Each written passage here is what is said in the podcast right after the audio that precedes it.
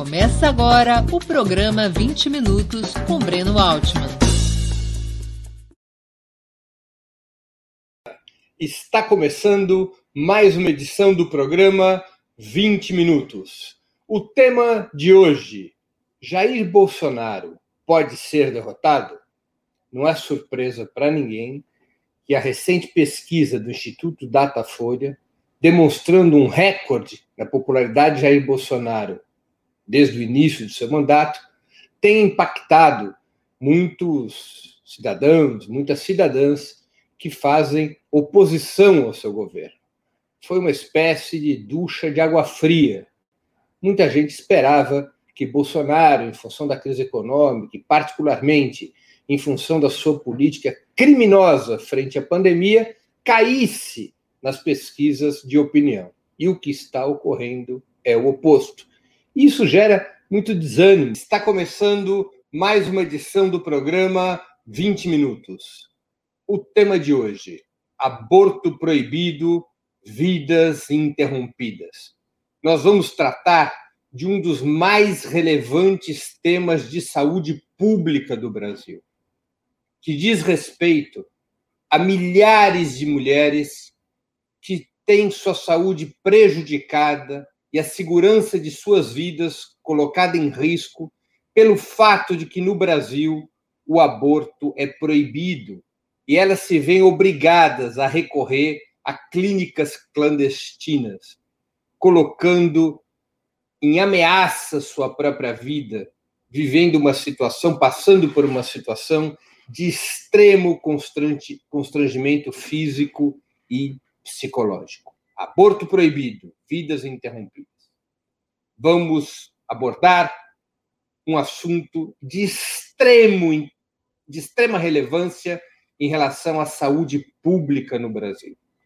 No nosso país, ao contrário do, do que ocorre em muitos países do mundo, o aborto é proibido, salvo em casos muito especiais. Por exemplo, gravidez em função de estupro. Recentemente pudemos ver um caso terrível. Uma menina de 10 anos estuprada sequencialmente durante quatro anos por seu tio, um crime acobertado pelo avô. Essa menina engravidou, a justiça decidiu que ela tinha direito ao aborto legal. Esse aborto não pôde ser feito no Hospital da Universidade Federal do Espírito Santo, que alegou não ter é, protocolo para esse tipo de procedimento, acabou sendo realizado em Recife. Fundamentalistas, fanáticos religiosos tentaram impedir o aborto legal, que acabou por acontecer, livrando essa menina de 10 anos de uma situação que poderia colocar em gravíssimo risco sua vida. Esse cenário de um país extremamente atrasado em relação à legislação sobre interrupção de gravidez faz com que, no Brasil, milhares e milhares de mulheres tenham sua vida em risco, sofram de sérios abalos na sua vida, de constrangimentos psicológicos de grande porte. Para vocês terem uma ideia dos números que são fornecidos pelo próprio Ministério da Saúde, lembrando sempre que esses números do Ministério da Saúde são extremamente conservadores. As organizações feministas falam de números muito maiores. Mas vamos nos ater a essa estatística oficial, o que já é em si uma contradição. Uma estatística oficial de algo que é proibido já é de difícil uh, confirmação. De toda maneira, esses números conservadores apontam para o seguinte quadro: mais de um milhão de abortos, abortos são realizados clandestinamente no Brasil todos os anos.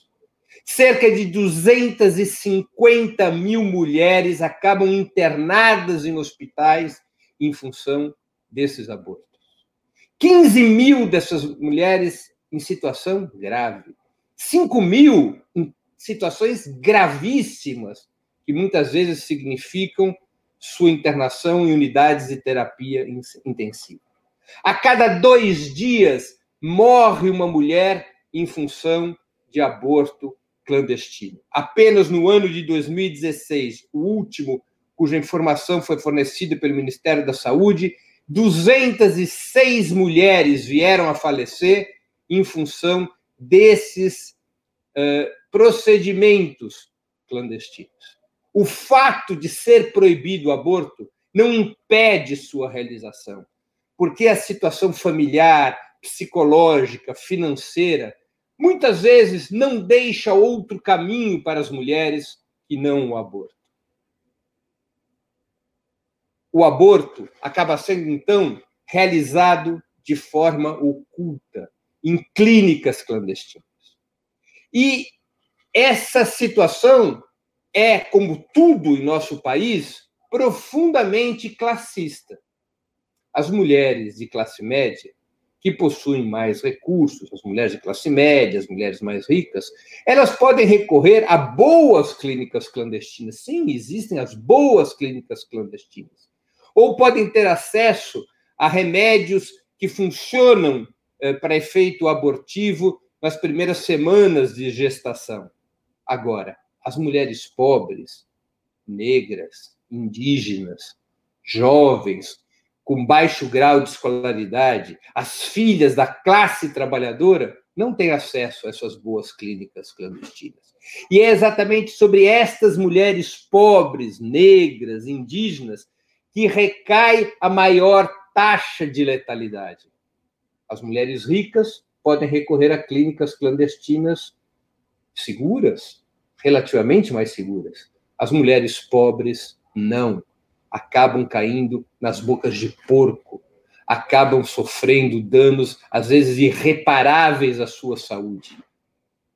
Entram muitas vezes em desespero pela falta de alternativa legal e pelo fato de que o aborto é tratado como um crime, além da pressão brutal que o fundamentalismo religioso exerce na sociedade que considera uma mulher que não vê outra alternativa que não fazer um aborto como uma pecadora, como uma criminosa. Esse é o cenário que vive o país. Não é a única consequência, embora seja principal, esse efeito sobre a saúde pública, sobre a vida das mulheres. Há também outros danos correlatos por conta do país proibir o aborto criminalizar o aborto. O Brasil tem 35 mil crianças em abrigos, 5 mil crianças em busca de adoção. São frutos de famílias que não têm estrutura para terem filhos, que ocorre uma gravidez imprevista e não tem como impedir que isso se transforme num problema social profundo, provocando também dor às mulheres que, diante da falta de alternativa, não vem outra possibilidade que não entregar seus filhos para adoção. Eu vou repetir algo que eu já disse. É um cenário de extremo atraso, se comparados, inclusive, com países religiosos como Portugal, onde o aborto já foi legalizado. Em muitos países do mundo, o aborto já foi legalizado já foi descriminalizado e legalizado. O primeiro país a legalizar o aborto, aliás, foi a União Soviética, depois da Revolução de 1917.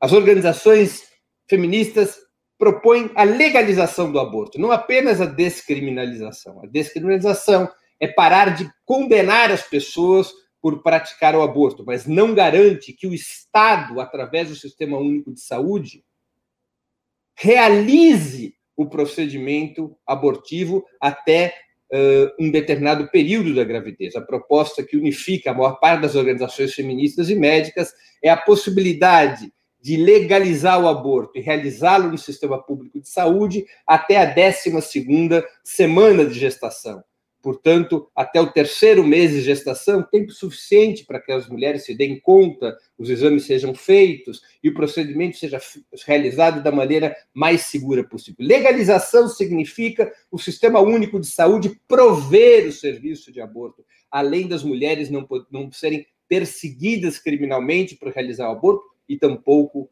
os médicos.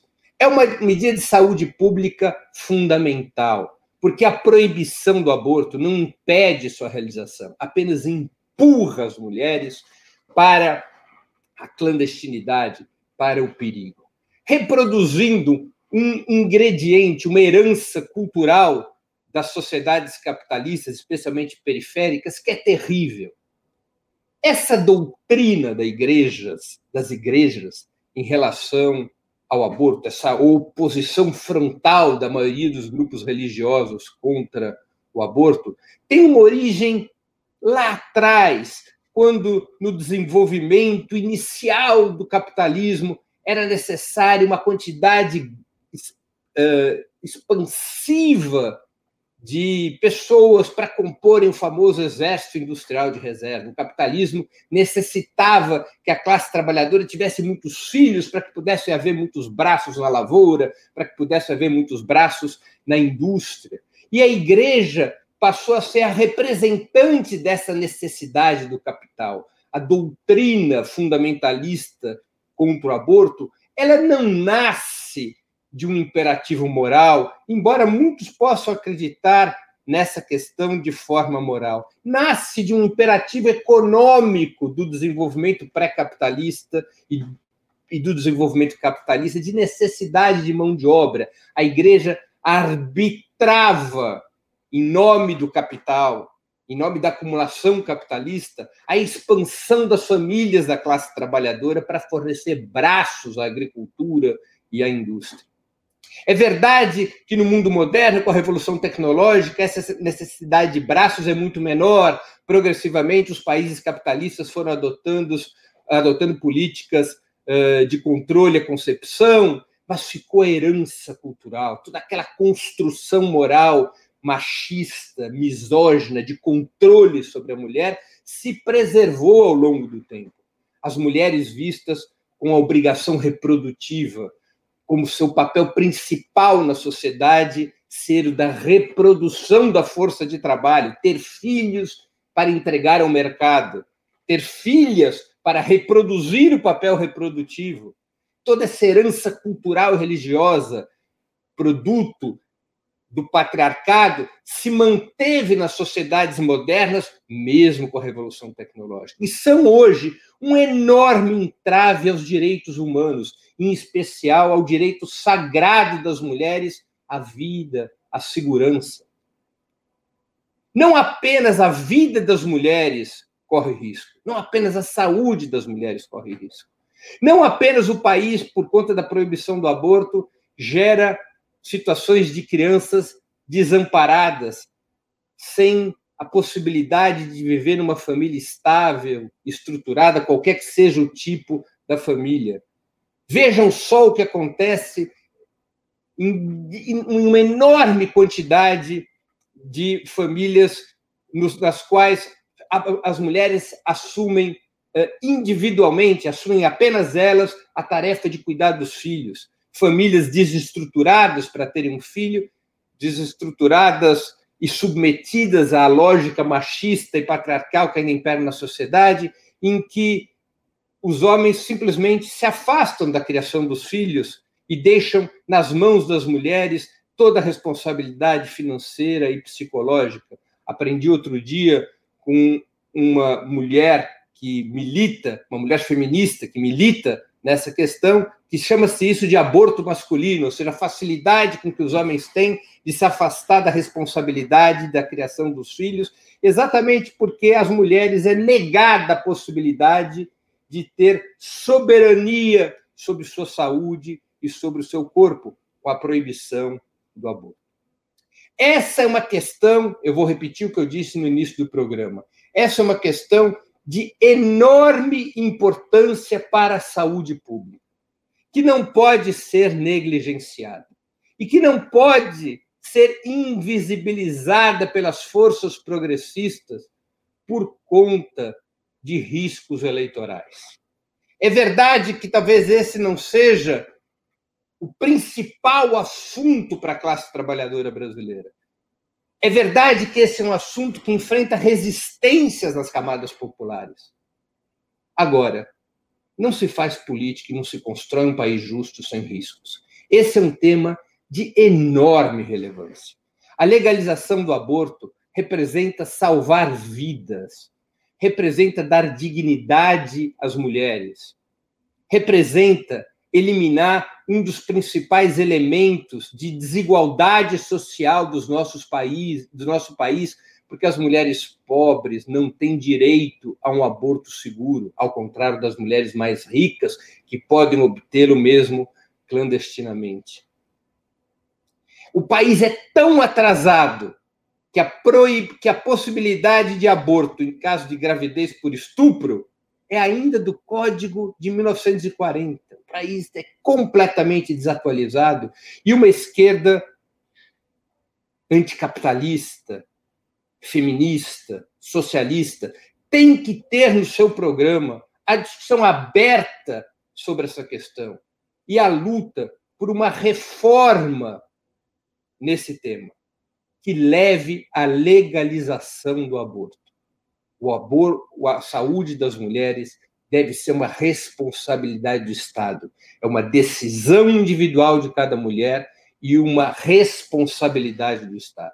As mulheres que engravidam devem ter o direito de recorrer ao sistema público de saúde legalmente para interromper a gravidez se isso for uma decisão sua, em função das suas circunstâncias de vida.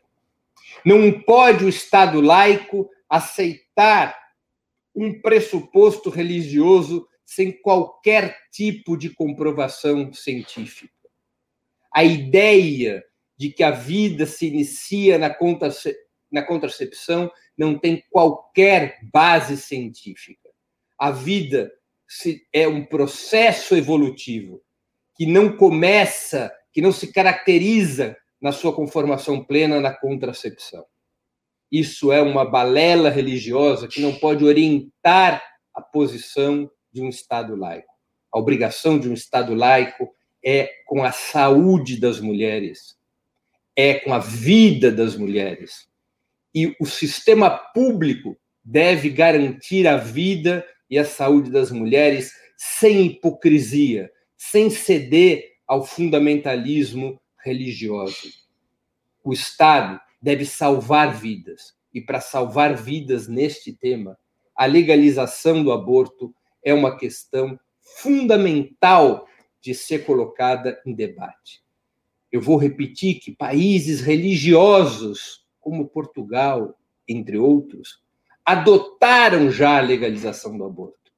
E não é possível que o Brasil continue mergulhado nesse, nesse atraso que ceifa vidas, que cria situações dramáticas, como a vivida por essa menina de 10 anos, que além de ter sofrido brutal violência sexual, teve que caminhar de estado a estado até encontrar um hospital que pudesse lhe prestar o socorro devido.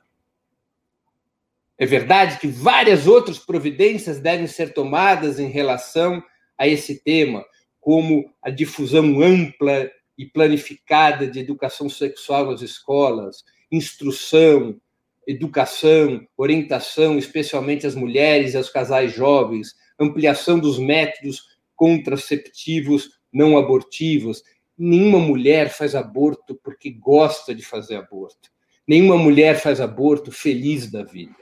Nenhuma mulher faz aborto por desejo, mas por uma necessidade imperativa, porque sua situação concreta não comporta ter um filho numa determinada etapa da vida, porque ter um filho é um risco para sua saúde, porque ter um filho é um risco para a saúde da criança, porque não há condições de uh, ter esse filho. É uma decisão muito difícil. Essa decisão difícil não pode ser agravada pela clandestinidade e o perigo de perder sua própria vida ou ter sua saúde afetada.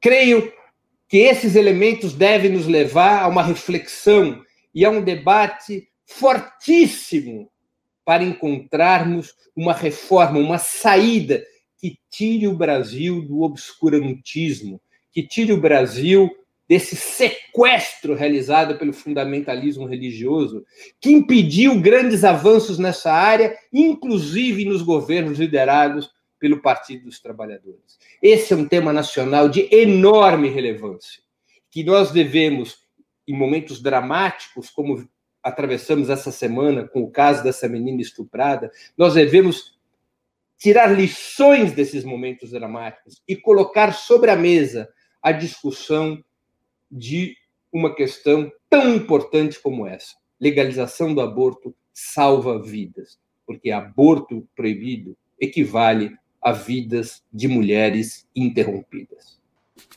Para assistir novamente esse programa e a outras edições dos programas 20 Minutos, se inscreva no canal do Opera Mundi no YouTube.